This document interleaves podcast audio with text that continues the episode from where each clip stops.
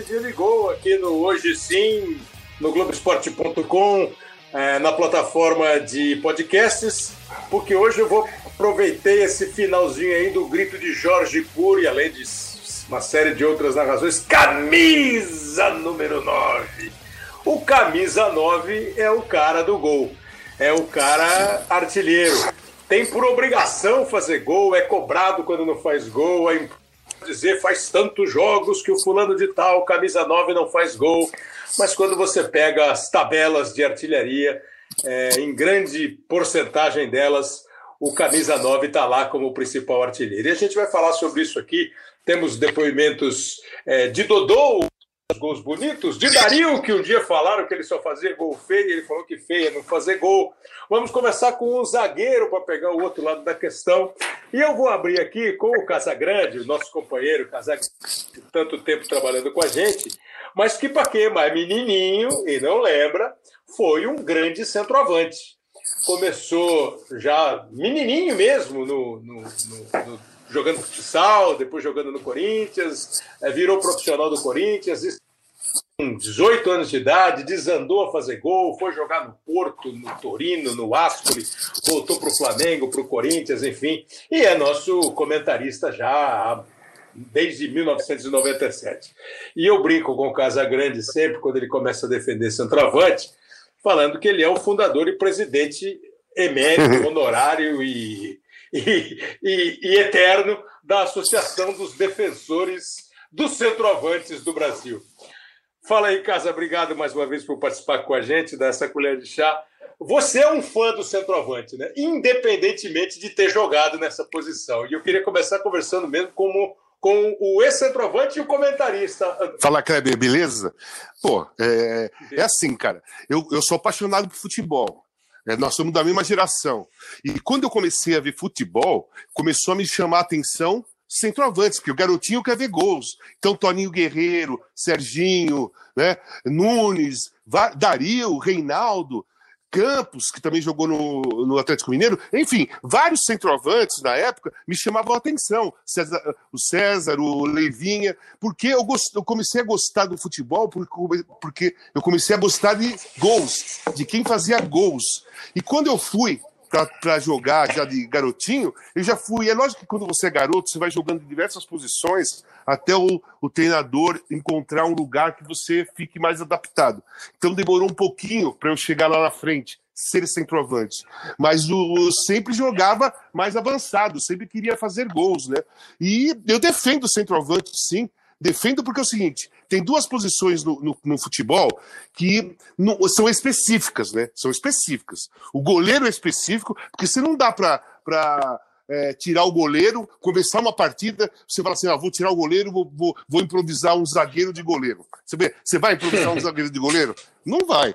E, e, e, centroavante, quando você improvisa, você joga um campeonato todo. Mas quem vai ganhar o campeonato, provavelmente, vai ser o time que é do mesmo nível que o seu, mas tem centroavante, porque vai fazer mais gols, né? Você falou que começou. É, primeiro que é, essa é a, é a tônica principal do assunto. Né? Quem vê futebol, quem gosta de futebol, gosta de fazer gol. Vê gol. Quem vai brincar uma pelada quer fazer gol. É difícil achar o cara que eu quero ficar atrás hoje. Todo mundo quer fazer gol. Mesmo quem está atrás vai para frente e arrebenta a constituição tática do time da pelada. E quem assiste futebol, naturalmente, você nunca. É muito difícil. Você vai fazer. Se você fizer uma pesquisa assim, quais foram as maiores defesas que você viu, você vai lembrar. Agora, gosto de lembrar é dos gols. É, e você falou que você começou, demorou um pouquinho para chegar na frente, para chegar no ataque, para ser o nove mesmo do time. É, você foi jogando em quais posições? Então, eu comecei, eu jogava de times de garotos, né, de bairro tal, eu jogava de oito ou de nove, né? Uhum. Quando, eu fui pro, quando eu fui jogar no Corinthians dentro de leite, é, o, o, seu Luiz, que era o cabeção, né, o, o goleiro, goleiro, do, do Corinthians, é, jogou a Copa, participou de, de, algumas Copas, que já faleceu, inclusive, ele me viu jogar no, no teste e me colocou de volante. Então eu comecei a jogar no Dente de Leite do Corinthians com 11 anos de idade, 10, 11, como volante. Aí eu subi quando, quando, quando é, passou a minha idade dentro de leite, eu subi para o juvenil, naquela época era A, B e C por idade, né? Hum. Eu fui para o juvenil, eu fui, eu fui pro juvenil C como volante, sempre como volante. É, e aí o que aconteceu? Aconteceu o seguinte: teve um jogo, teve um jogo de é, juvenil, A, juvenil B no Corinthians, lá no Parque São Jorge, Corinthians São Paulo, e saiu uma briga gigantesca. Vários jogadores foram suspensos, inclusive o centroavante do Corinthians foi suspenso e é, brigou com o diretor do Corinthians e foi, foi, embora. Né? E aí o, o treinador estava sem jogadores suficiente para formar um time. E aí ele me chamou e falou o seguinte: é, dá para você jogar na meia direita ofensiva para mim? Porque estou é, sem atacantes e eu estou precisando de improvisar vocês, que são mais jovens. Você joga no ataque lá para mim? Eu falei, eu jogo. E aí o jogo era contra o Paulista de Jundiaí, lá em Jundiaí, na, na, preliminar, na preliminar do Corinthians e Paulista. E nós ganhamos de 5 a 1 e eu fiz três gols no jogo. Uhum. Aí na outra semana, foi preliminar no Morumbi contra o Palmeiras e eu fiz dois gols. E aí foi, foi assim. Eu, fui, eu fiz três partidas seguidas, fazendo três, dois, dois gols, e, e o cara não. Eu não voltei mais a ser volante. Eu, come, eu, eu virei centroavante. Dali em diante, isso aí, isso aí que eu tô te falando foi em 1978. Eu, eu, eu, virei, eu, virei, eu, virei, eu virei ponta de lança e centroavante. Então, você, quando você. A gente gosta muito de ficar estabelecendo é, características de centroavante, né? Ah, esse centroavante é o centroavante que só joga na área. Esse é o centroavante trombador. Pô, esse aqui é um centroavante técnico, sai, tabela. Pô, centroavante veloz, grandão, só faz gol de cabeça. O fato de você ter jogado em outras posições e fazendo uma passagem assim do futebol até chegar nos nossos dias de hoje, você acha que o garoto que consegue atuar em mais de uma posição se ele for definido como um centroavante, ele vai ser um centroavante melhor, um centroavante com mais repertório? Vai ser com mais repertório. Melhor é difícil classificar melhor é. ou pior. Porque eu conheço o, o Dario, por exemplo, não era um, um, jogador técnico, era um jogador de área. É, o Dario não era muito de fazer tabela, ele era de fazer gols, né? E fez muitos gols. Ele foi artilheiro do primeiro, primeiro campeonato brasileiro. Então ele foi um grande centroavante. Foi para a Copa de 70. Não dá para falar que ele, que ele é pior. Porque se você pegar, se você pegar jogadores assim, vai, como era o Reinaldo, Careca, é, minha característica também era a mesma. Se você pegar esses, esses três e colocar para fazer a função que o Dario faz, nós vamos fazer, mas não vai, não vai ser tão boa como a do Dario. Né? Uhum. Jogando só na área, só para fazer gol. É, eu acho que quem joga em outras posições, mas se define como centroavante, ele tem, ele ganha a visão de jogo de um, de, por exemplo, de um meia, ele ganha a visão de um, de um volante, porque a visão de um centroavante ela se resume ali é, na intermediária para a área, né? Você, o centroavante, normalmente, ele não precisa ter a visão mais de, mais de 50 metros do jogo, do campo, mais de 30 metros do campo. Porque você fica só ali na frente, se você tiver uma visão de todo aquele espaço, você já vira um grande centroavante. Mas um cara que, mas um cara que joga, por exemplo, de volante, é, de meia, joga de meia esquerda, sabe? Que faz essas funções assim, mas a, a posição dele é centroavante, ele ganha espaço na visão, né? Ele, ganha, ele vai é. ganhando cada vez mais espaço na visão dele. Você falou de uma série de centroavantes assim, que são é, você citou assim os mais técnicos, né, da, é. da, nossa da nossa época aqui. E teve um monte, né? Você vai voltar no tempo. O Leônidas era centroavante, a gente não viu jogar, mas dizem que Sim. era um monstro, né? Diz que jogava muito. O Ademir, que a gente já lembra um pouco mais assim do nome, diz que era é. mais rompedor forte e tal. Aí vem o Vavá, pô, o apelido do Vavá era peito de aço. É. Se ele dava pouca. Se era duro de derrubar o Vavá. Aí vem, né? Aí vem o Tustão para ser campeão do mundo. Um meia que virou centroavante. Então, o Kleber, só um minuto. Você vê você vê o futebol que, que, o Tostão jogou na Copa de 70? Se, é, o, o, Tostão era um meia clássico, habilidoso, que tinha a visão do campo total, né? Depois, passava do meio de campo, a visão do, do Tostão era completa. Você vê como ele jogou de centroavante na Copa de 70, é. as movimentações que ele tinha, ele fazia aquilo porque a visão dele era de meia. Ele conseguia é. ver todo aquele espaço para ele. Então, é, é, aí a gente tem mudanças, né? Em 82 é o Serginho, em 86 é o Careca, você foi para a Copa de 86 e não tinha um outro centroavante, você podia ser você, mas você foi mais como um meia-direita, você era oito na seleção é. brasileira, né? Aí o Careca tem ainda 90, aí Romário, aí começa meio a fase dos. Você ainda é do tempo de ponta-direita, centroavante e ponta-esquerda, né? O sim. começo é esse. Sim, sim. E é melhor que o centroavante? Não, eu, eu, é melhor, é melhor, porque o centroavante, ele, apesar de, por exemplo, você pega um careca, que foi um excepcional centroavante, muito técnico, é, conseguia finalizar com as duas pernas, cabeceava muito bem, de muita movimentação. Quando esse centroavante é alimentado de todos os lados, né? Uhum. Pô, ele tem mais chance de fazer gol. Quando ele, por exemplo, ele joga, jogava no São Paulo quando eu joguei, jogava Geraldo de ponta direita, Careca e Sidney. E tinha eu e, o, eu e o Pita como dois meias, um, um meia direita, outro, outro meia esquerda. Pensa, olha só essa, chegava essa... de bola, né? Pro, pro Careca, exatamente. Chegava da ponta esquerda, da ponta direita, chegava os, os dois meias é, encostando nele, eu ia para a tabela, o Peter era aquele cara que enfiava a bola, né? Você vê, uhum. é, o Careca era bem alimentado. E quando eu jogava de centroavante, quando o Careca estava machucado no São Paulo, eu era bem alimentado, né? Para você ver, no Corinthians, por exemplo, jogava Taliba. Eu e o Birubiru. Tinha o Sócrates e o Zenon como dois meias. Olha o, uhum. o volume de bola que chegava em mim e com, com, com, muita qualidade, né? Porque o Zenon tinha um grande passe, o Magrão tinha um grande passe, lançamentos. Então chega a bola com qualidade, né? É. Agora, você falou que o centroavante não precisa ter uma visão de 50, 30 metros, ele tem uma visão menor, né? Hum. Ele tem um objetivo menor, que é aquele quadradão ali da área e aquele é. retângulo do gol. É. Você acha que isso. O, o, o, centroavante é olhado. A música do Skank fala que na música do futebol que o centroavante é o mais importante. É. Na visão do futebol, os caras olham o centroavante de jeito diferente. Você falou de duas posições específicas, né? o goleiro e o centroavante. O goleiro, muita gente fala isso. Goleiro é para ser goleiro, o cara tem que ser louco, pô. É. Tem que ser goleiro. E o centroavante tem que ser goleiro.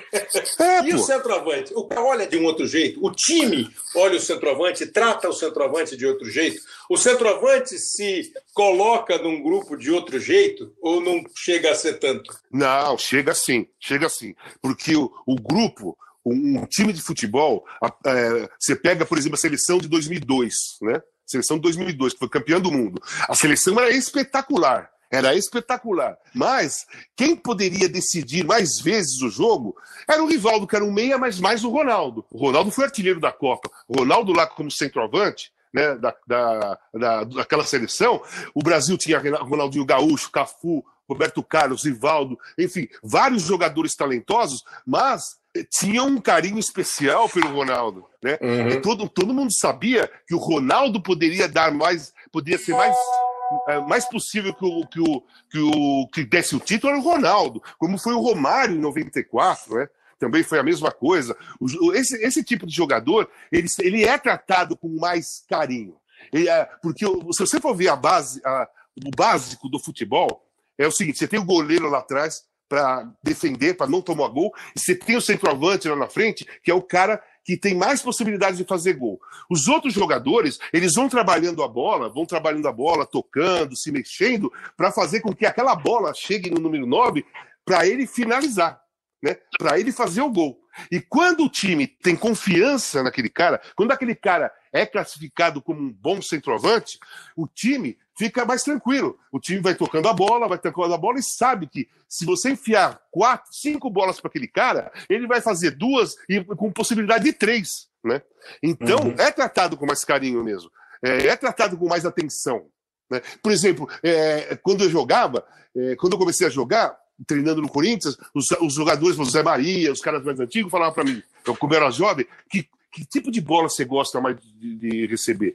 É, hum. Você gosta que usa mais no primeiro pau, no segundo pau? Você sai para a tabela? Você é um jogador de velocidade? Eles me perguntaram tudo isso. Né? E eu falava para eles, pô, jogo assim, jogo desse jeito, desse jeito, porque aí eles já sabiam que tipo de bola eu preferia para receber. Então, é tratado diferente. Essa, essa é uma informação muito legal para quem está ouvindo é, esse papo, porque assim, o meia, por mais habilidoso que seja, claro, você vai estar sempre.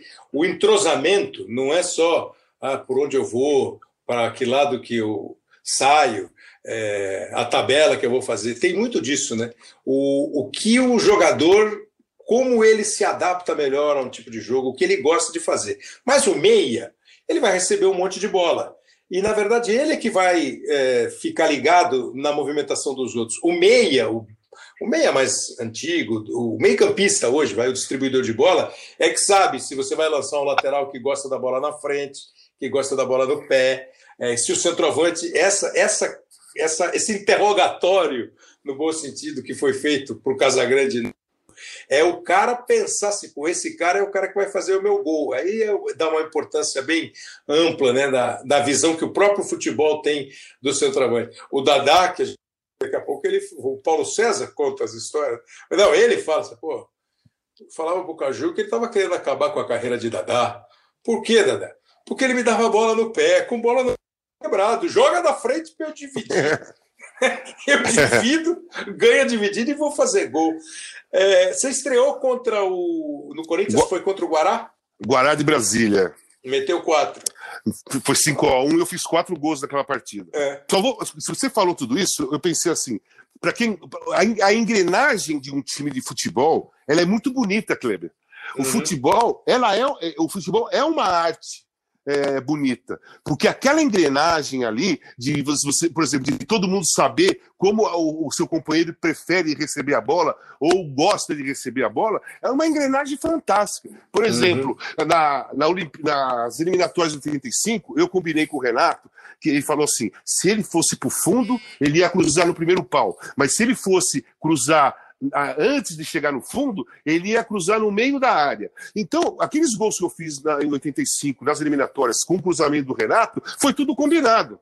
Foi tudo combinado entre eu e ele. Não foi um treinamento. Ele falou para mim: Meu, vamos fazer o seguinte: se eu chegar no fundo, você vai para o segundo pau. Se eu não chegar no fundo, você vem do meio para o primeiro que eu vou, vou, vou cruzar ali. E aí funcionou entendeu? Então essa engrenagem, essa engrenagem para quem joga futebol e para quem e para quem jogou futebol, para quem gosta de jogar futebol e para quem é admirador do futebol, pô, é uma engrenagem bonita pra é. caramba. Você pega, você pega a seção de 70 e 82, não é linda aquela engrenagem? Não é? A não? movimentação, né? Tudo, parece, que, parece que é fácil, né? É, parece que é fácil. E você vê que muitas vezes, lógico que o treino é fundamental, o treino é o que faz essa engrenagem ficar devidamente azeitada, devidamente né, andando. Mas uma conversa, ó, se, eu, se eu for para o fundo, vai para o segundo. Se eu for, se eu não conseguir para o fundo, vem do meio da área para o primeiro, que é onde eu vou te cruzar. Isso aí é fundamental. Às vezes, com o treino vai dar mais certo, mas sem o treino. O, então, o... É assim, às vezes, às vezes não, todas as vezes, você tem que, você tem que encaixar o seu pensamento com o pensamento do outro jogador. Por exemplo, nós fizemos uma dupla, eu e o Sócrates, Sócrates e Casagrande no Corinthians, é, que foi super bem sucedida, bicampeã paulista, fazíamos muitos gols, e ele era um cara genial. O Sócrates era um cara muito acima da média, uhum. como jogador de futebol, como inteligência, como cultura, né? E ele usava toda a inteligência dele e todo o nível cultural dele para jogar futebol. Então, quando ele recebia a bola, um cara genial, ele já, ele já tinha na cabeça três tipos, quatro tipos de jogada que ele poderia fazer. E como eu era o companheiro dele, quando ele recebia a bola, eu tinha que escolher pelo menos uma que provavelmente ele ia fazer ou eu chamar aquela para ele fazer. Então, é. ele, rece ele recebia a bola, eu, eu, ia, eu, eu ia na direção dele, significava que eu queria a tabela. Se eu fosse para trás do zagueiro, significava que eu ia querer a bola mais, mais enfiada. Então, você tem que ditar também. O centroavante é aquele cara que propõe para o cara que está com a bola o tipo de jogada. Isso não é, isso aí não é sempre. É lógico que muitas vezes quem está com a bola já propõe a jogada, já tem a jogada na cabeça. Mas quando o cara é genial, como o Magrão, como é. o Zenon era, como o Zico era, esses caras, eles têm quatro, cinco jogadas na cabeça. E você que tem que propor a jogada. Porque a jogada só vai ser bem feita se você, se o centroavante entender o que o, o cara vai jogar, o que o cara vai fazer. Ou então propor uma jogada para o cara. Isso é muito legal, que acho que uma vez foi o Ricardo Oliveira, a gente conversando. Nós chegamos a fazer um programa com o Ricardo Oliveira, eu e o Casa, que nem acabou, acho que nem indo para o ar. A gente gravou um quadro, era exatamente sobre centroavante, e teve um monte de depoimento. E eu acho que foi ele que, um dia conversando, falou alguma coisa assim: o pessoal às vezes reclama do meia, o fulano de tal é o meia, tem que dar a bola para o centroavante, para o centroavante fazer gol. E o Ricardo, o centroavante, falou assim: pô, mas só que se o centroavante não tiver uma movimentação, é, um, um, é isso, esse, esse repertório de dá a opção para o cara meter a bola, o cara está quebrado, porque o cara vai meter a bola. Porque não há quem não passe uma bola que olhe assim. Por que, você não me passou a bola? Porque tem claro, nas costas. Claro. Por exemplo, eu fui, eu fui um centroavante de propor jogadas. Eu, eu não fui. Eu, raramente eu, fui, eu fiz jogadas que eu deixei o, o time ou o jogador é, pensar a jogada dele e enfiar a bola para mim. Eu era uhum. um centroavante de propor jogadas. É, talvez porque eu jogava na meia antes, eu entendia um pouco o que, aquela, o que, o que aquele jogador daquela posição precisava que o, que o centroavante fazia. Então eu joguei, por exemplo, com o Sócrates, eu propunha a jogada para ele. Ele, uhum. ele recebia a bola, eu tinha total confiança no talento dele, obviamente.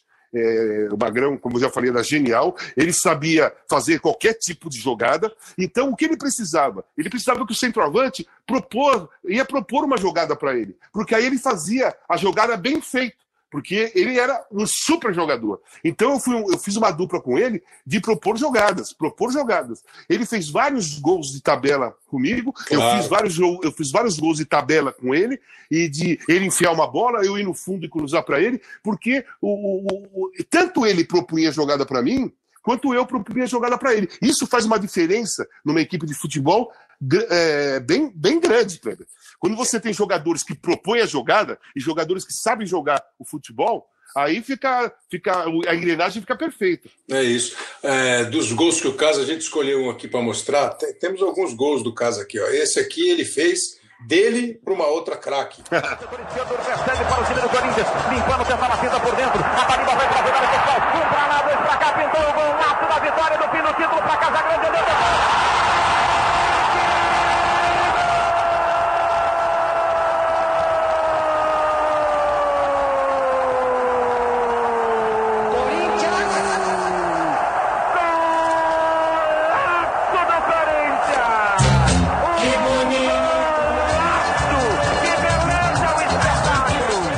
Pois é, esse é um gol narrado pelo Osmar. Você homenageou a Ritalina.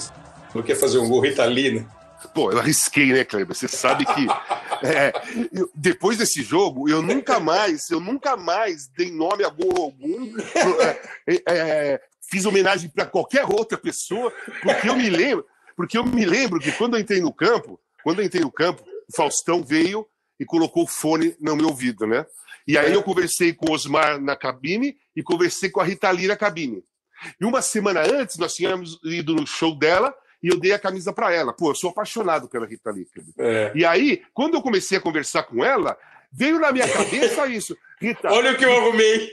É, Rita, eu vou fazer um gol para você hoje. Ah, que legal, Casão, beleza, beleza. Quando eu tirei o fone, eu falei, meu Deus do céu, o que, que eu arrumei para mim? Né?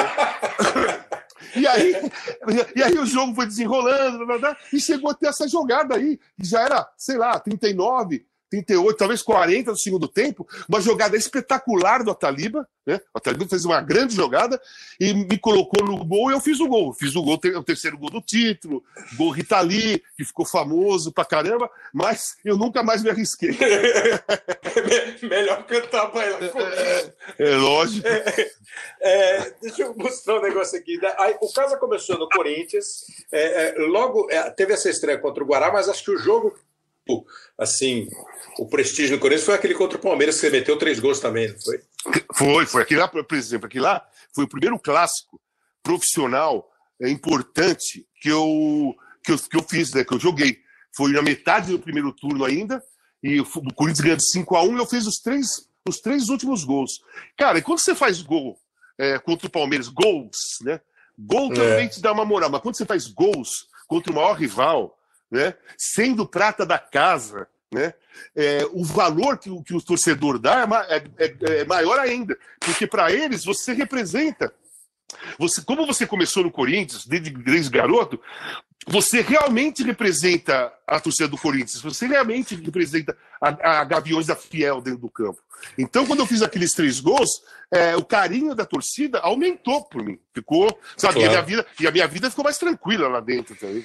Pô, você fica com o tempo. O Casa começou no Corinthians, foi emprestado para Caldense, teve um empréstimo também para o São Paulo. Aí no São Paulo, já depois do bicampeonato paulista da democracia corintiana, 82 e 83. Aí foi para o Porto. No Porto, ele estava no grupo que ganhou o Campeonato Mundial em 86, né? É, 87. 86, a Champions. 87, é, a o, Champions. Mundial, o Mundial não estava. O Mundial já não foi? É, já estava na, na Itália. Champions. Foi na Champions. Então, aí foi para o Ascoli, para o Torino, voltou para o Flamengo, para o Corinthians, passou rapidamente pelo Paulista e pelo São Francisco. Parou um gol seu no Torino, porque é um gol que você já falou algumas vezes sobre essa história. Inclusive, um dos nossos convidados hoje, acho que estava nesse jogo aí. Foi um jogo do Torino. Dá uma olhada, dá uma ouvida. Cross, tiro, cross, buio, pasticcio, Casagrande, gol! Torino in vantaggio! Casagrande sul tiro cross di Policano Eh beh, Policano con questo tiro di esterno verso la porta ha certamente complicato la vita a Buio che poi se l'è ricomplicata cercando di, di respingere con i piedi. Eh, eh, so. Esse gol foi pesado. É... Torino e Real, né? Torino, Torino, Real, Torino e Real Madrid no Santiago Bernabéu. E era a final de UEFA, não era? Santiago, né? Santiago Bernabéu. É. Era semifinal de Copa UEFA. O primeiro jogo de semifinal. E o jogador. Vocês ganharam. Perdemos de 2 a 1 um aí. Não, não, digo, a classificação vocês ganharam. Ganhamos a classificação porque nós ganhamos de 2 a 0 depois. E esse jogador que tem destaque aí na narração, que é o Policano, que jogava pelo lado esquerdo, é, é aquele negócio que eu te falei. Ele sabia exatamente o jeito que, que eu jogava. Eu fiz vários gols de cabeça no cruzamento dele, vários gols, porque ele, ele chutava muito forte em diagonal para dentro da área, eu entrava e fazia o gol. Eu, e eu, eu, eu confiava totalmente no chute dele. Esse, jogo, esse gol aí, ele chutou na, da linha de fundo, de três dedos, a bola forte. E, eu, e só eu achei que o goleiro ia se enroscar. Inclusive, o, é, inclusive o zagueiro do, do Real Madrid era o Ricardo Rocha, né? Tava eu, tava eu, Ricardo, dentro da área, e o Sanches, que era um zagueiro também muito forte. O, a, bola foi, a bola foi girando na, na, na, direção do goleiro, uma bola aparentemente simples e fácil de pegar, que eu olhei.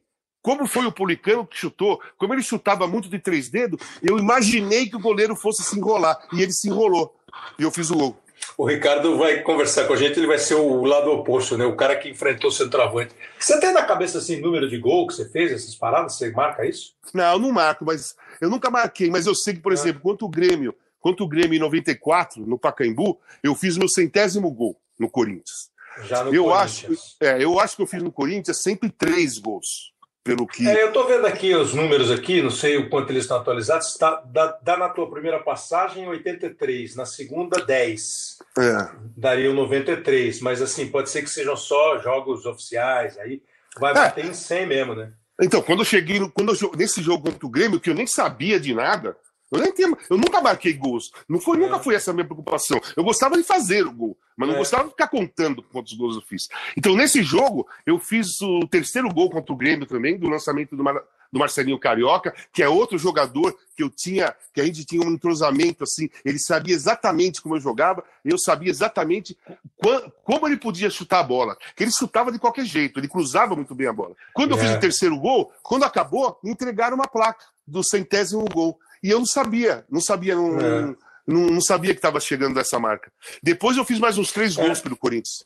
É, os números que eu estou vendo aqui, assim, 83 no Corinthians, depois 11 Caldense, 11 São Paulo, 2 no Porto, 39 no Ascoli, é, 19 no Torino, 7 no Flamengo, 10 de novo na volta, aí mais um pelo Paulista e um pelo São Francisco. Vai estar tá dando um monte de gol aqui. Fazer conta agora é difícil. 83 é. mais 22. É. 80, 82. 150, é, dá quase 150 gols, mais ou menos. Oh, e mais oito uma... pela seleção. É, eu, eu, eu, eu, em 82, no Campeonato Paulista, eu fui artilheiro com 28 gols.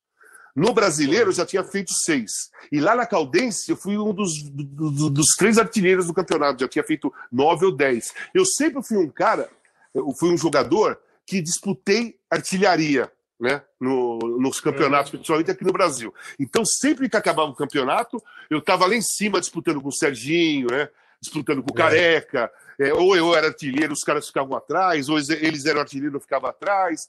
Depois, eu fui, eu fui indo para o Porto, eu fui para a Itália. Quando chegou na Itália, né, é, eu fiz bastante gols no Torino também, no, no Asco. Mas aí eu já comecei a jogar em diversas posições. Eu joguei muitas uhum. vezes no, eu joguei muitas vezes no Torino, inclusive tem uma, um, um jogo que é marcante para mim, que eu joguei 20 minutos lá no San Siro contra o contra o Milan, do Van Basten, do, Rijkaard, do Gullit, e eu joguei de líbero, porque fui expulso um jogador, e de, eu jogava de líbero nos, nos, treinos de brincadeira, eu fui lá para jogar de líbero naqueles, naqueles 20 minutos, para esperar o treinador substituir alguém, e o treinador, e eu comecei a jogar bem, o treinador não mexeu no time. Eu acabei aquele jogo jogando contra o, contra, contra o Milan de líbero, né? E fui considerado o melhor em campo naquela partida. Você vê como é a volta, né? Começou como volante, virou centroavante no juvenil. Aí de centroavante foi jogar de líbero lá na Itália é. contra o Milan, que é, é um time da, da, da hora. Pô, é o time pra, da hora. Pra, pra, até pra, é, é time da hora. É, hoje em dia, Casa, é, o centroavante hoje ele é muito discutido. Virou esse papo do falso 9, que é uma conversa meio, meio, meio maluca, porque assim, na verdade, o cara não é nem falso nem verdadeiro. Ele joga de centroavante e ele pode desempenhar essa função de uma outra maneira. É aquela, é. aquele papo do começo do estilo do centroavante. É, você acha que hoje ele está menos valorizado do que ele devia? Os times dão menos importância? Ou a evolução do futebol mostra que eu tendo um cara, outro, três, que ocupem aquele espaço pode ser também eficiente, como quando você tem um centroavante de ofício? Ó, oh, Kleber, teve um, teve um momento no futebol, teve um momento no futebol que o modo de jogar mudou, que os treinadores preferiam dois atacantes, atacantes de velocidade. É. é saiu, o centroavante foi, foi sumindo do futebol e começou a ter é, atacantes de velocidade pelos lados ou velocidade pelo meio. Os títulos foram acontecendo, é lógico, tinha equipes que eram campeã jogando dessa maneira, mas todo mundo começou a perceber que os gols diminuíram né? os gols uhum. é, do, das, do, dos times, os gols do campeonato, os artilheiros começaram a ser, os começaram, começaram a ser, a ser artilheiro com 13 gols, começaram a ser artilheiro com 9 gols. Antigamente o artilheiro fazia 28, 38, que nem o Jorge Mendonça, o Serginho fazia mais uhum. de 30.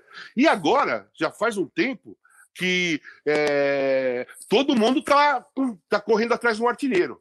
Todo mundo está correndo atrás do artilheiro. E, a, e o exemplo maior é o Flamengo.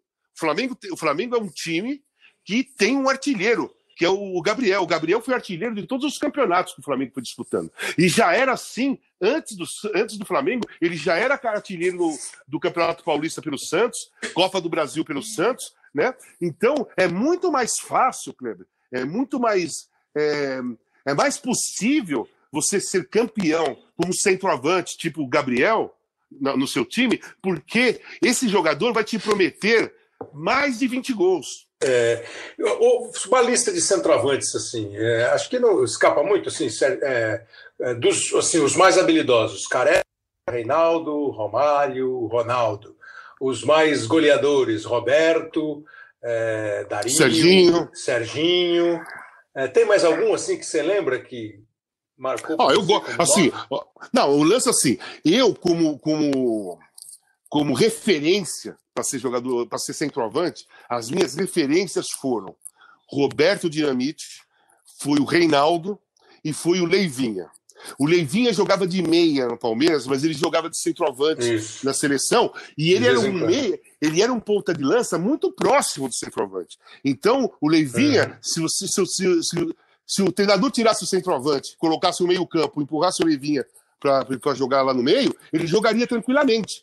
Então, eu, a minha referência maior foi o Leivinha mesmo. E uma das coisas que eu tenho mais orgulho ah, no futebol, uma das coisas que eu tenho mais orgulho no futebol, foi quando o Oswaldo Brandão, ele era diretor de futebol do Corinthians na época, ele me chamou e falou assim: garoto, você já percebeu que você tem os movimentos muito parecidos com o do Leivinha? Então, se você se. É, ele falou assim: se você se posicionar desse jeito dentro da área, ele falou o jeito que era que eu tinha que me posicionar. Se você se posicionar assim, era o mesmo jeito que o Leivinha se posicionava, você vai fazer muitos gols de cabeça. Porque você vai sempre pular no erro do, do zagueiro. Porra, isso aí foi um dos, um dos maiores elogios. Tá? Um dos maiores, não. Foi o maior elogio que eu recebi como jogador de futebol, foi esse. Pô, pois é, o cara era uma referência. E o técnico que trabalhou com o Leivinha fala uma coisa dessa. Hoje, se tivesse que escolher um centroavante no mundo, um nove. Os jogadores que jogam hoje? Uhum. Os jogadores de hoje? Isso. Cara, uh, Kleber, eu, eh, eu iria escolher o Gabriel do Flamengo. É mesmo? É, é louco Gabriel. isso, né? Porque a gente É. dá muito. A gente, aqui é acostumado a dar muita importância para quem joga fora do país, né? Quem joga fora parece que é melhor do que quem joga, em- quem joga no país, no Brasil. E não, isso não é mais assim. Porque os jogadores saem com poucas, pouca idade, e tem vários jogadores na, na, na Europa, brasileiros, que, que aí hoje surgem jogadores aqui que têm o mesmo valor do cara de lá. Por exemplo, o Gabriel. O Gabriel do, do Flamengo, ele jogaria, ele poderia fazer parte do, do time do Manchester City, por exemplo. Ele poderia ser, por exemplo, no, no lugar do Gabriel Jesus ou no lugar do Agüero. Ele poderia ser um centroavante. Não estou falando que seria titu- titular, mas ele fazia, faria parte desse grupo tranquilamente. Então, hoje, porque a referência que nós temos, que eu tenho é 2019, né? Vou falar de Uhum. 2019. Esse ano praticamente não teve futebol. Não dá para você tirar uma base de um país do, do, do mundo hoje com essa pandemia. Tudo parou e não aconteceu nada de, de interessante, assim. Não deu tempo para acontecer nada de interessante no futebol. Mas, por exemplo, eu. O ano passado, o Gabriel, o, o Gabriel do Flamengo, ele foi espetacular e foi responsável, o maior responsável por todos os títulos e por todos os gols, né? Porque ele fez muitos gols. Por- Se eu fosse um treinador de um time hoje e você, e você fosse um empresário e me trouxesse três nomes para para que eu pudesse contratar e um dos nomes fosse o Gabriel do Flamengo, eu contra- contrataria o Gabriel. Muito bom. Então eu não vou nem te perguntar quem você botaria de novo na seleção brasileira, porque tá óbvia a resposta. É óbvio, nesse momento seria o Gabriel. É, é... Agora sim, para terminar, o centroavante, ele mais reclama que o cara não deu bola para ele, ou ele é mais xingado quando ele é fominho e não dá a bola para o companheiro? Pô, eu acho que são as duas coisas, viu, Cleber? Porque, porque quando o centroavante pega a bola, mas tem outro jogador na melhor posição e ele chuta e o goleiro pega a bola vai para fora, são 10 voando na cabeça dele. São 10. Mas quando, quando ele não recebe a bola de um cara, ele só xinga um. Né? Entendeu? Ele só reclama de um. Agora, quando ele erra, são 10 caras reclamando. Então o peso é maior. Casal, obrigado. É, muito obrigado mesmo pela participação, para dar esse, esse, esse cenário do centroavante. E o que eu ia falar para você é o seguinte: tem uma coisa, o Casa trabalha com a gente já desde 97, então passa a ter uma, uma, uma relação muito mais do comentarista Casagrande, né? E às vezes passa a história, porque já parou de jogar bola há mais de quase 20 anos, né? 96, 2006, 2020, 24 anos que parou de jogar bola. Então muita gente nem lembra do Casa, mas aí tem umas tem histórias que ficam marcadas e essa relação do Casagrande com o Sócrates, com o Corinthians e depois com a seleção. Eu estava vendo outro dia, o Canal Brasil passou de novo o Boleiros, o primeiro Boleiros, homenageando o Flávio Migliaccio. E no fim do, no fim do, do, do filme, o Ciro Jatene, que é um ótimo imitador, ele faz uma narração meio imitando o Osmar Santos, bem imitando o Osmar Santos, usando os termos do Osmar, e ele começa a fazer uma narração de jogadores de todos os tempos, sabe? Tipo, Castilho pega a bola, dá para Djalma Santos, que joga para Luiz Pereira, e na hora que ele vai para o ataque, ele fala Sócrates, eu fiquei esperando, ele fala Sócrates e Casagrande. Quando um filme que trata do mundo dos boleiros, do futebol, lembra do nome, eu acho que é um, é, é, um, é um elogio que nem o do seu Brandão.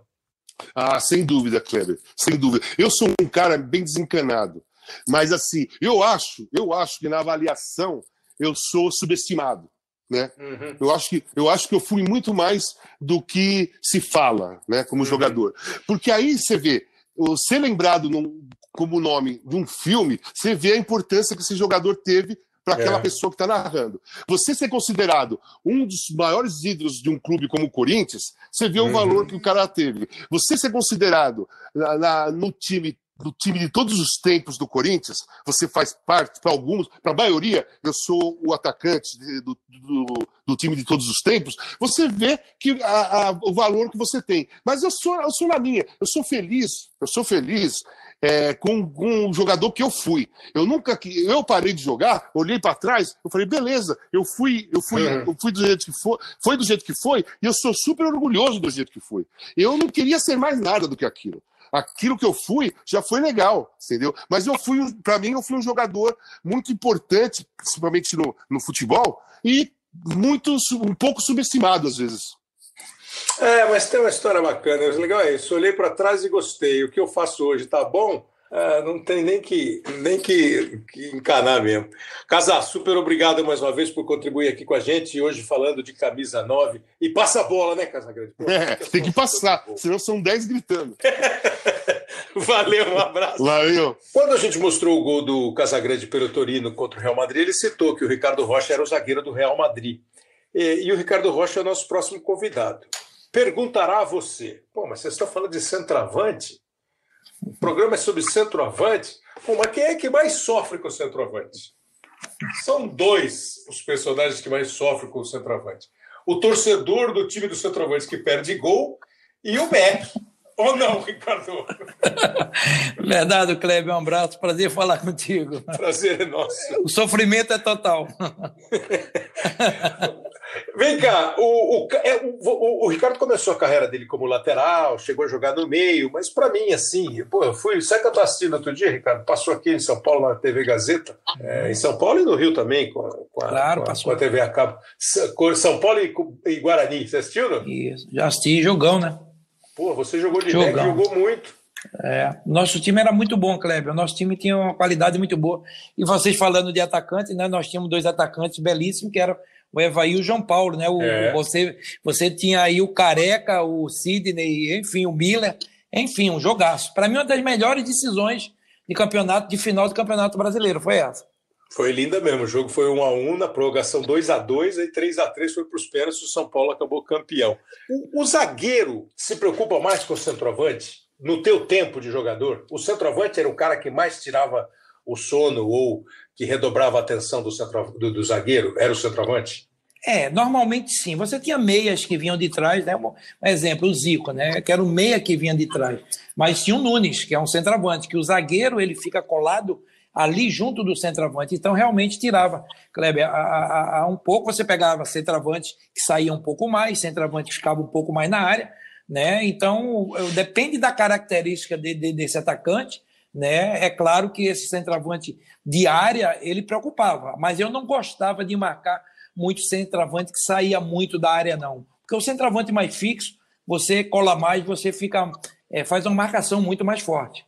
Quer dizer, você prefere o centroavante menos é, versátil, assim, de menos movimentação. É, vamos dizer, o Romário, quando iniciou, o Romário era o Roberto Dinamite, tá? eu também marquei, e tinha um Romário pela esquerda.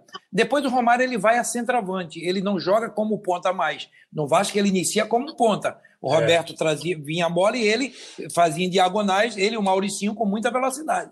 Mas assim, depois ele virou um centroavante. Mas só que o Romário não é um centroavante fixo. Vamos dizer, um Casagrande era um centroavante mais fixo, que dava bastante trabalho. O Serginho Chulapa te dava muito trabalho. Roberto Dinamite. Agora, quando você pega centroavante que sai muito, ele às vezes desarmava um pouco essa marcação. Porque o, o zagueiro falava, saio ou não saio?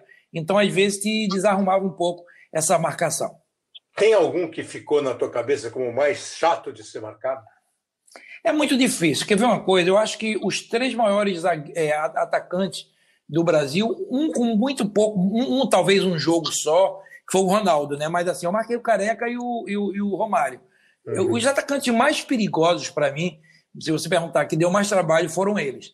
Eram centroavantes com qualidade. O Careca é inteligentíssimo. É, uhum. Se você pegar, a, a, a, você tem Careca, você tem Romário e você tem é, é, é, o Ronaldo. Você vê o nível de jogadores, e fora o Adriano depois, mais garoto, mas assim, eram, eram centroavantes habilidosos, inteligentíssimos, inteligentíssimos, que não jogava só é, é, buscando uma bola, às vezes aquela bola não dava, ele saía para jogar, e eles tinham uma qualidade de jogo espetacular.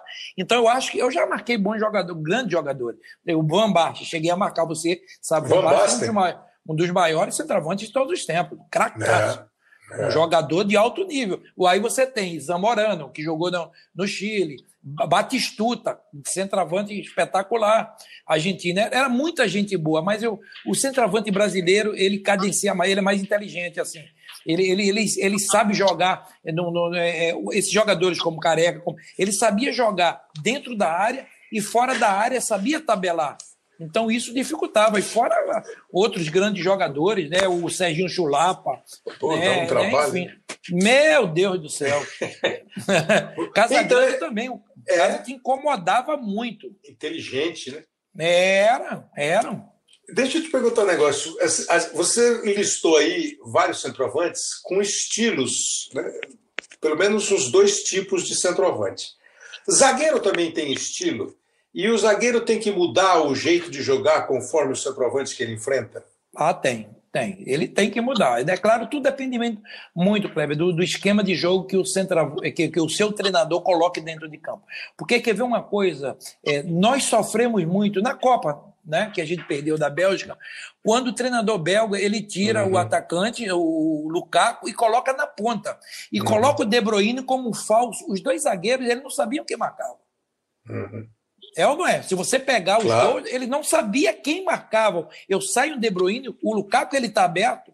Então é muito difícil, depende muito do esquema tático. Agora, é claro, é, o, o zagueiro também precisa ter uma boa leitura dentro de campo. Eu acho que o zagueiro eh, ele é importante numa leitura dentro de campo. Ele chegar dizendo, ó, aqui não tem ninguém. Como é que eu faço? E aconteceu. E quando o Brasil acordou, já estava 2 a 0 Porque É. aquela mo- movimentação é treinada. Então depende muito isso. É, é quando você pergunta, os zagueiros têm sim, do mesmo raciocínio que o atacante tem que ter com a sua inteligência de ficar na área, sair da área, o zagueiro sim. E outra coisa, isso tem que ser muito bem treinado. Eu vou te falar de 94. O Parreira fazia fazia uma coisa: que os zagueiros, quando saísse na caça, tinha que ter uma entrada de um volante. Quem tivesse mais perto. Normalmente, 90% era Mauro Silva, que fazia essa função, você saiu, Mauro entrava. E, ou se não, o próprio Dunga, às vezes, em alguns momentos. Então, tudo isso é muito bem treinado. É, você lembrou da Bélgica? O Lukaku, que era o, o fazedor de gol da Bélgica, não fez gol. né? Os gols foram foi um gol contra e um gol do, do De Bruyne, né? É, deixa eu botar aqui para você ouvir um centroavante. Ele foi considerado o centroavante dos gols bonitos. E ele deve ser é contemporâneo teu. Certamente você deve ter enfrentado, eventualmente até jogado junto com o Dodô. E o Dodô, e acho que é bonito isso aí, né? Ele vai até contar a história da, da- do, do, do slogan que foi criado para ele. Dodô, o centroavante dos gols bonitos. Oi, Kleber, Dodô que tá falando. Prazer participar do teu podcast, assunto centroavante. Falar especificamente no meu caso, né, que, que quando eu comecei minha carreira jogando futebol era um meia, que gostava muito de, de entrar na área, de agredir, de fazer gol. E aí, quando eu fui me aproximando de das categorias maiores, né, juniores, ah, os treinadores já viam que eu tinha essa facilidade e aí eu acabei mudando de posição para jogar mais como um atacante, centroavante, né? E isso foi importante para eu aprimorar cada vez mais nos treinamentos, né? É, para eu poder. Eu acho eu sempre digo que o atacante, né, o fazedor de gol, tem que se preparar muito para resolver a situação nos momentos difíceis e com frações de segundos, né? Porque no treino a gente recebe a bola do jeito que a gente espera e, e você tem a condição de aprimorar, mas no jogo a reação é rápida, você não sabe se a bola vem no alto, se vem no chão, se ela vem pingando, então acho que o segredo é você estar preparado para realizar os movimentos o mais rápido possível com a técnica e a precisão que é o que o centroavante precisa. E é por isso que que eu aprimorava muito isso nos treinamentos e no jogo tentava responder o mais rápido possível e, e por isso que eu consegui atuar aí por um longo tempo nessa posição que é que é a mais deliciosa, mas também é a mais cobrada, né? Que a gente vê que os jogadores que jogam nessa função hoje são os caras que são astros dos times, né? Nem, nem tanto centroavantes 9 9 de origem, mas os caras que põem a bola para dentro sem- sempre são os mais valorizados, são os mais preferidos e são os mais procurados. É o bônus da, da posição. E tem o ônus da cobrança da, da, da fase quando é difícil, mas isso é muito legal, é muito gostoso e o centroavante gosta muito disso. Em relação ao apelido né, de artilheiro dos gols bonitos, é, isso foi um apelido me concedido a mim por, pelo Luiz Roberto, teu parceiro, grande cara também, grande narrador. E isso foi em 2006 para 2007, quando eu jogava pelo Botafogo, né? E, e aí, a- depois desse apelido, é, eu sempre tinha que responder se eu entrava no campo para fazer gols bonitos, né? E, e eu sempre respondi que não, isso era preparação daquilo que a gente comentou em relação ao treinamento, em relação a se preparar, em relação a, a ter todos os gestos técnicos para responder rápido ao, às bolas que, que iriam aparecer diante, durante a partida, né? E isso foi uma coisa que, que eu sempre falei. É, e, e, depois vendo ao longo da minha carreira toda, né? Isso foi em 2006, 2007, desde lá do Nacional, São Paulo, Santos e, e outros times que eu joguei. Não é que eu fiz muitos gols bonitos e o apelido até que chegou tarde, viu? Tô brincando, mas foi assim que, que surgiu o, apelido e, e até hoje que eu parei de jogar, isso, isso me persegue nas peladas que eu vou por aí. E para citar um gol em especial, assim, falando dos que eu marquei, teve um contra, contra o, o Arsenal de Sarandi, jogando pelo Fluminense na Libertadores, que teve um grau de dificuldade muito grande, um chute muito difícil de, de acertar, que eu tive a felicidade de acertar e fazer um golaço, que por sinal foi muito bem narrado por você. O gol ficou mais bonito ainda. De novo com o Thiago Neves. Dodô vai bater de primeira.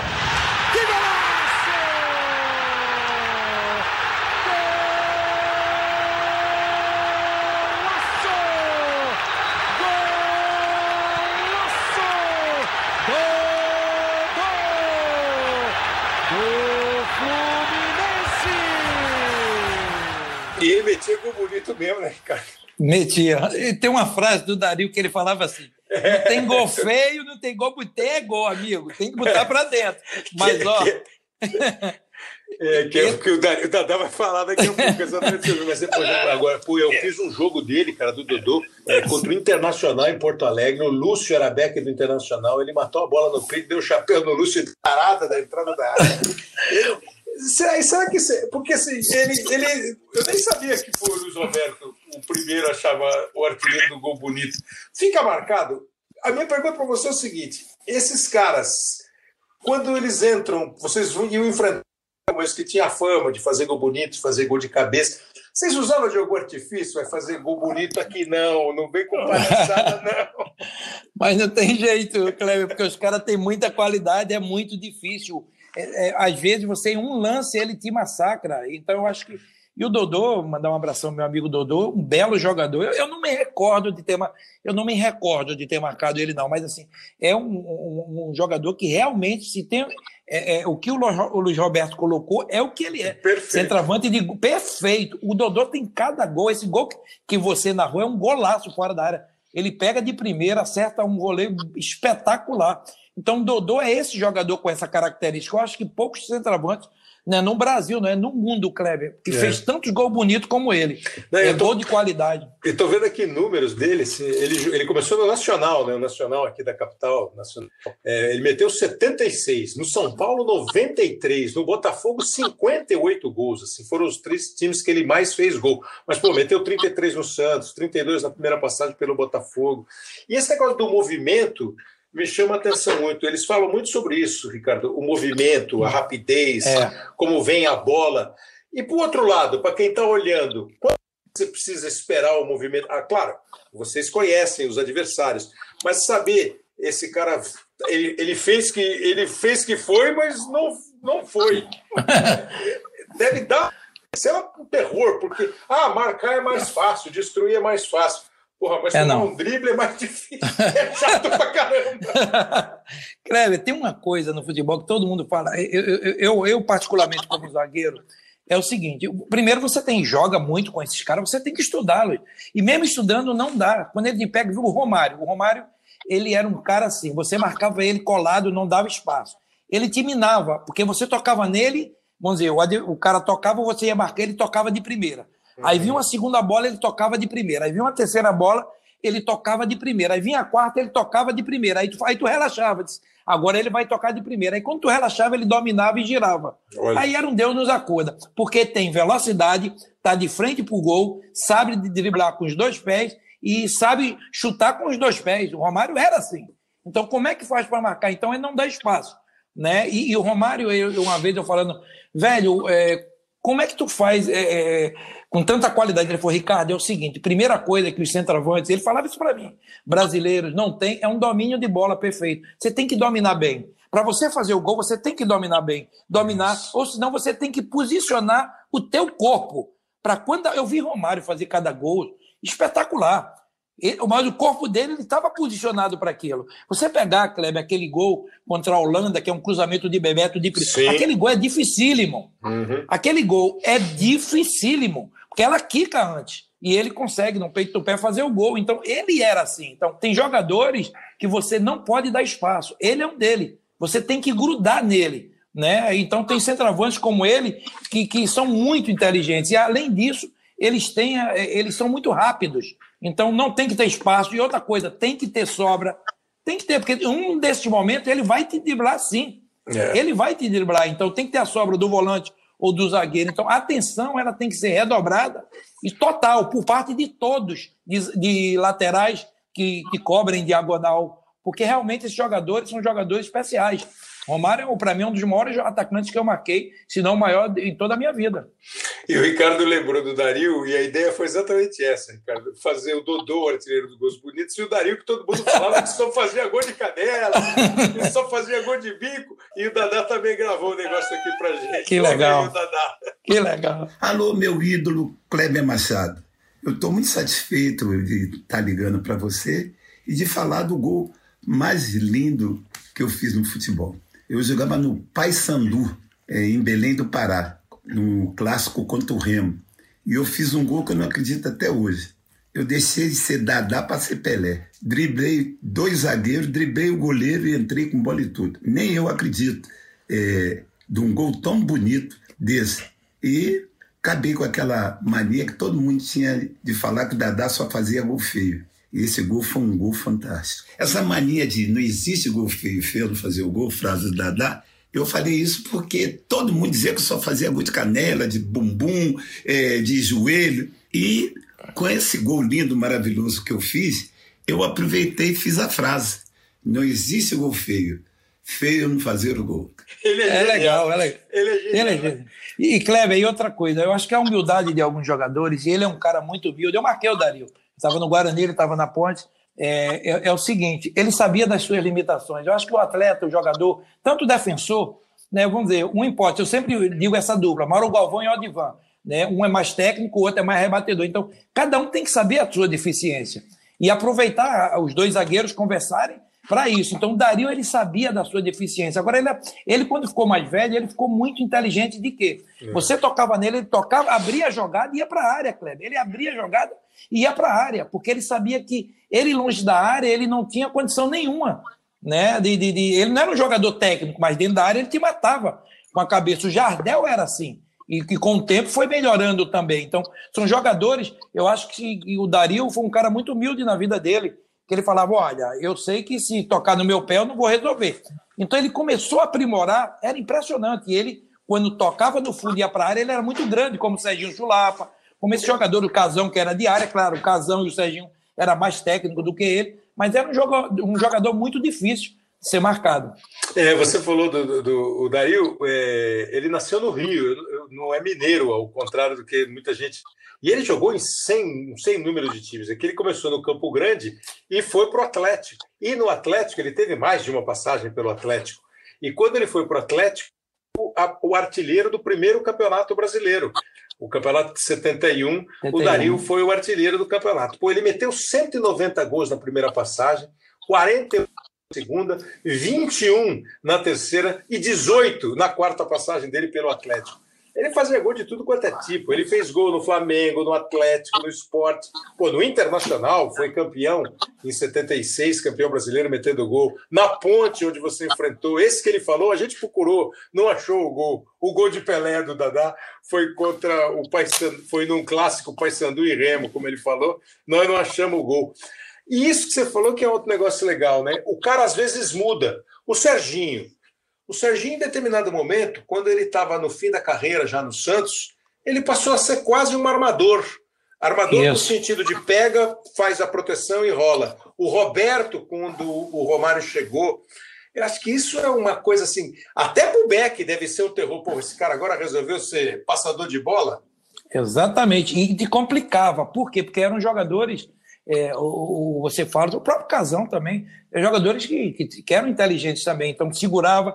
E agora, para isso, você tem que ter os meias. Era o caso do Nunes. Se você pegar o Nunes marcou gols decisivos, mas não Uhum. sei se marcou mais gol do que Zico numa temporada. Não sei. Uhum. Porque o Zico era um meia que vinha de trás. Então, você tem que fazer esse trabalho para quem vem de trás. Então, esses centroavantes, quando chegam em idade, e o Roberto, pega, os dois caras que o Roberto tinha era Mauricinho de um lado e, e Romário de outro. Então, você vê a velocidade e a qualidade. Fora os meios entrando, Giovani, né? Todo, todo, toda uma qualidade. Então, isso aí é, é o centroavante inteligente. É um centroavante que sabe, ó, eu não, não sei se eu vou fazer tantos gols, mas eu vou criar. Ou vou criar na bola parada, ou vou criar, né, no caso do Roberto, com esses meias e esses atacantes que vêm do fundo. Então, o Vasco criou muito essas oportunidades. E o Nunes abria muito esse espaço para a entrada do, do Zico, do Lico, de todos esses jogadores, da o A- Adílio, né? Que, que jogadores que têm muita qualidade. Então,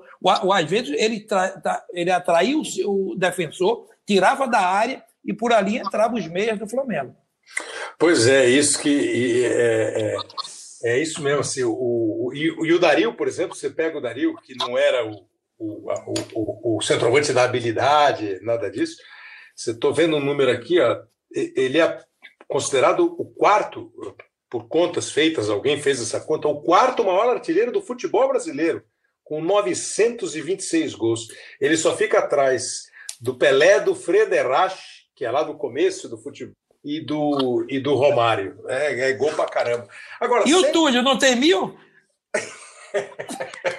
É, ele fez uma Ó. conta lá. Você bota ele, então. Ah, eu boto. Ele colocou, eu acredito nele. Eu falei para ele outro dia, eu acredito em É. você. Então tem o Túlio Maravilha, que é sobrinho É. do Maravilha. Né? Maravilha, Eles devem ser parentes. Parentes. Kleber, deixa ele decidir entre eles se tem ou não. É, é. Joga, joga essa bronca para ele. Melhor não. Agora, de boa, é melhor enfrentar. Você tem que escolher o centroavante rompedor ou o centroavante é, jogador mais requintado? Ah, é difícil, requintado, Kleber. É, é, quer ver uma coisa? É porque o rompedor, você sabe o que ele vai fazer, o outro não. O outro é muito difícil. Como eu te falei, o Careca, o Romário, esses jogadores, né? O Bebeto, depois ele foi jogar de centroavante também, e, é, né? e tem essa qualidade, é muito difícil. Né? Você- é, se você pegar é, é, a seleção brasileira é, é, é, nas Olimpíadas, quando entra o Luan de centroavante, ele desarma completamente. A seleção brasileira era muda a maneira de jogar, porque não era centroavante, era um jogador que vinha de trás. E os zagueiros ficavam parados. É, é isso da Bélgica, que a gente, da, da- do Lukaku caindo na direita, é muito difícil. E quando você pega jogadores como Careca, como Romário, próprio Bebeto, que são inteligentíssimos, né? Então é muito difícil. Eu acho que eu preferia sempre marcar um jogador de área, apesar que, meu amigo, você marcar o Serginho Chulapa era, era uma briga. Não, não, Adriano, mas o? Serginho era o seguinte: o Serginho. O Adriano é bom demais, o Adriano, a gente sabe. O Serginho, ele já começava te xingando com dois segundos de jogo. Só, se você me tocar, não vai ter jogo hoje. Eu falei, calma, Serginho, começou agora É o mesmo, é? jogo. É, ele, dois segundos, ele falava, ó, se tu me tocar, joga a bola aí, cara. Eu sei que joga, ó, se tocar em mim, aí hoje não tem jogo. Falei, meu Deus do céu. Então, e tinha, agora tinha um jogador no Guarani que ele tinha medo, que é o Júlio César. Grande O Júlio caramba. César, ele, ele pipocou, ele falou pra mim, outro dia encontrei com ele, então, esse eu pipoquei. Você usava isso também contra centroavante? Ou se Não, fizer graça não. aqui, se tivesse que dar uma pancadinha mais forte, era só dar pancada, sem falar. Não, é, não, você falar agora tem um, um recado que eu dava. Eu perguntava, tem plano de saúde ou SUS? Só isso eu falava. Ah, entendi. É, é mais quê? enigmático. Porque, Kleber, é o seguinte, plano de saúde ele é atendido na hora, então a pancada pode ser forte. Porque o cara vai na hora.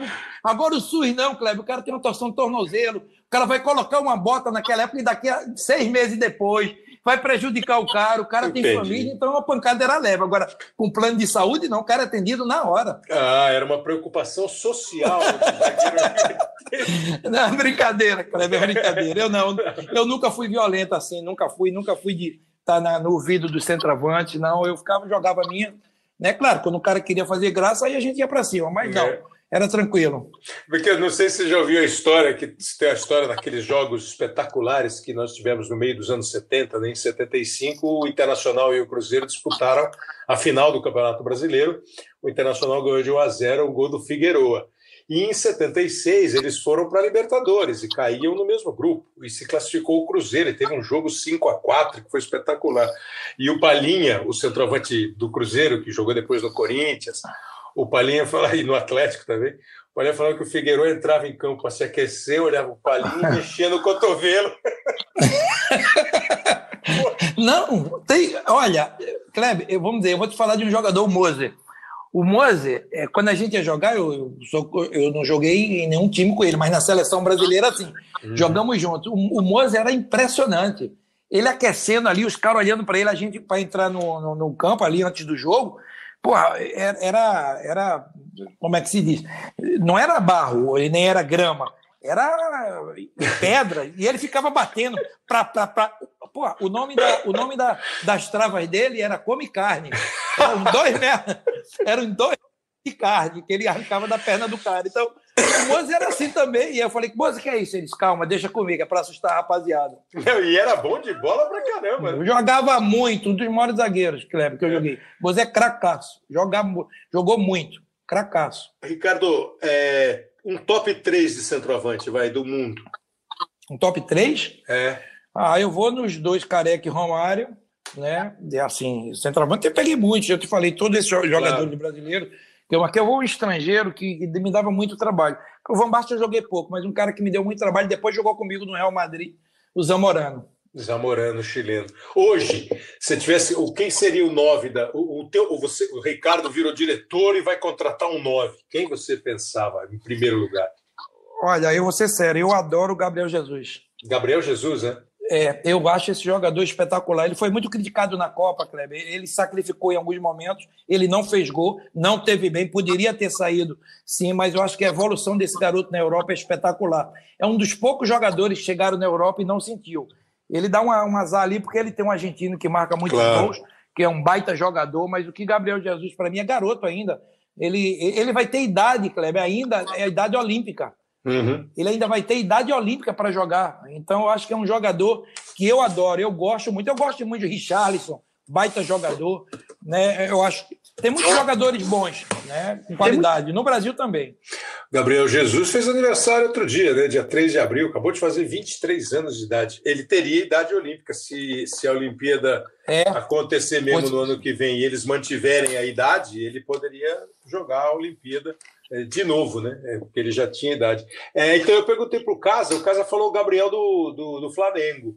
Então, para você. jogador também. Mas o 9 da seleção para você hoje seria o Gabriel Jesus? Ou você é, faria esse Gabriel com os eu, eu, eu, acho que o Gabriel é, pode ser com os Firmino, né? E, e, também o Gabigol, né? O Gabigol está é. num momento excelente, cara. Está num momento espetacular. Se ele continuar assim, ele tem chance. É como você perguntou de um. Eu gosto desse jogador pelas críticas que foram dadas a ele e merecidas, que eu acho que a minha culpa não é dele também, e a gente tem que entender. Mas eu sou fãzaço desse garoto. Ele tem personalidade, ele demonstrou isso em toda a eliminatória, mas são muito jovens. São, o Gabigol mesmo. O Gabigol ele precisou sair do Brasil, teve problemas seríssimos para voltar e ser o Gabigol que ele é. Né? Então, é, é, é, isso que eu te falo. Eu acho que eles saem daqui muito jovens, com uma responsabilidade e um peso muito grande. Né? Mas o Gabigol também tem chance, sim, de ser titular. Ricardo Rocha, super obrigado. Eu pensei em você, porque eu falei assim, pô, nós vamos falar de centroavante? Pô, o centroavante está se enchendo de moral. Ele é, é verdade. Ah, mas aí eu falei, deixa eu pegar um zagueiro aqui que pegou centroavante. Agora, vocês, vocês, eh, qual era a proporção no teu tempo de jogador entre é, paparicar o centroavante que estava metendo gol um atrás do outro e dar bronca no cara que estava perdendo o gol demais e ficou um período sem marcar? Ah, não, a, gente não tem negócio de paparicar, não. Contra a gente chegava junto. Não tinha essa, não, Kleber. Não, não, não no teu time, no teu time. Ah, no meu time, se ele marcasse gol? É. Ah, não, a gente cuidava dele. A gente cuidou do Romário na Copa. Esse cara, Kleber, você é um centroavante, você sabe. Vou te falar uma coisa, eu falo isso pro Noriega também, que é atacante. Fazer é. gol é muito difícil, Kleber. Kleber, é muito difícil. Não tem história. Não tem goleador no mundo. Poucos goleadores. Dá uma olhada. Há anos que é o mesmo de sempre. que é o Messi, o, o, que não é nem centroavante, e o Cristiano Ronaldo, que agora é. é atacante, é muito difícil fazer gol. Né? Então, esses caras a gente paparica. E o cara que não tá fazendo gol, a gente conversava no pé da orelha dele. Velho, o que é que tá acontecendo? Tu tá, tu tá saindo à noite? Tem algum problema, tem algum problema com a família? Ricardo, super obrigado. O Ricardo foi um dos grandes zagueiros que eu vi, de verdade. Foi um dos bons zagueiros, assim, é, habilidoso, de categoria. Se tivesse que chegar pesado, chegava. Muito obrigado. Ó, a promessa é a seguinte: se a gente achar um gol teu, encerra o programa com o teu gol, tá bom? Kleber, eu vou ser sincero, eu fiz gol no Vasco. Se quiser, eu te mando. Fiz, fiz. Eu tenho um gol, eu tenho uns 20 gols, tá? Eu não fazia muito gol, não, mas eu tenho um gol. Então tá pronto. Vamos encerrar o podcast com o gol do Ricardo Rocha, já que fazer gol é tão difícil. e dá moral para os zagueiros, não dá moral só para os atacantes. Eu sei que a gente está falando de atacante, mas dá moral também para zagueirada. Valeu, Ricardo. Obrigado, hein, cara. Valeu, velho. Um abraço, Kleber. Obrigado a todos. Um abraço. Pesadelo do Vasco está chegando ao fim. Luizinho cobra falta e a confusão na área que termina na definição de Ricardo Rocha. Veja a jogada aí por outro ângulo. Cruzeiro 2, Vasco 2. Pronto, com o gol do Ricardo Rocha, terminando o hoje sim dessa semana. Obrigado aí pela participação, espero que você tenha gostado, falando de centroavantes, os caras do gol e com o Ricardo Rocha, que é o cara que tenta evitar e enfrenta essa parada. O hashtag hoje sim é o canal para você participar com a gente, mandar os seus recados do programa que tem o Leonardo Bianchi na produção e na edição, e tem o Rafael Barros e o André Amaral na coordenação. Tem algumas mensagens aqui, ó. É, pegar uma do Rafael Coelho, que fala dos, dos nossos podcasts aqui, está sugerindo para a gente fazer uma como canto de torcida, música tema, outros que tenha a música é, envolvida na questão. É, o Luigi Reis também está mandando um toque aqui falando do podcast. É, tá dizendo que ele está ele tá fazendo um jabazinho aqui para o nosso, pro nosso podcast, fazendo chamada, e que é a edição 56 com histórias da Fórmula 1. Ele falou que está muito legal, obrigado. E o Vitor, que adorou o episódio, exatamente o episódio que ele tinha, o Vitor Costa, que ele tinha sugerido. É, ele que falou para a gente fazer um sobre, sobre é, um, um, um podcast sobre seleção sobre Fórmula 1, sobre cobertura de Fórmula 1 e ele participou aqui com a gente. Então é isso aí, ó. No Apple Podcasts, no Google Podcasts, também no Pocket Casts e no Spotify você acompanha o Hoje Sim e na plataforma de podcasts do Globoesporte.com, o nosso e uma série de podcasts para você curtir. Obrigado, cuide-se, boa semana, até a semana que vem.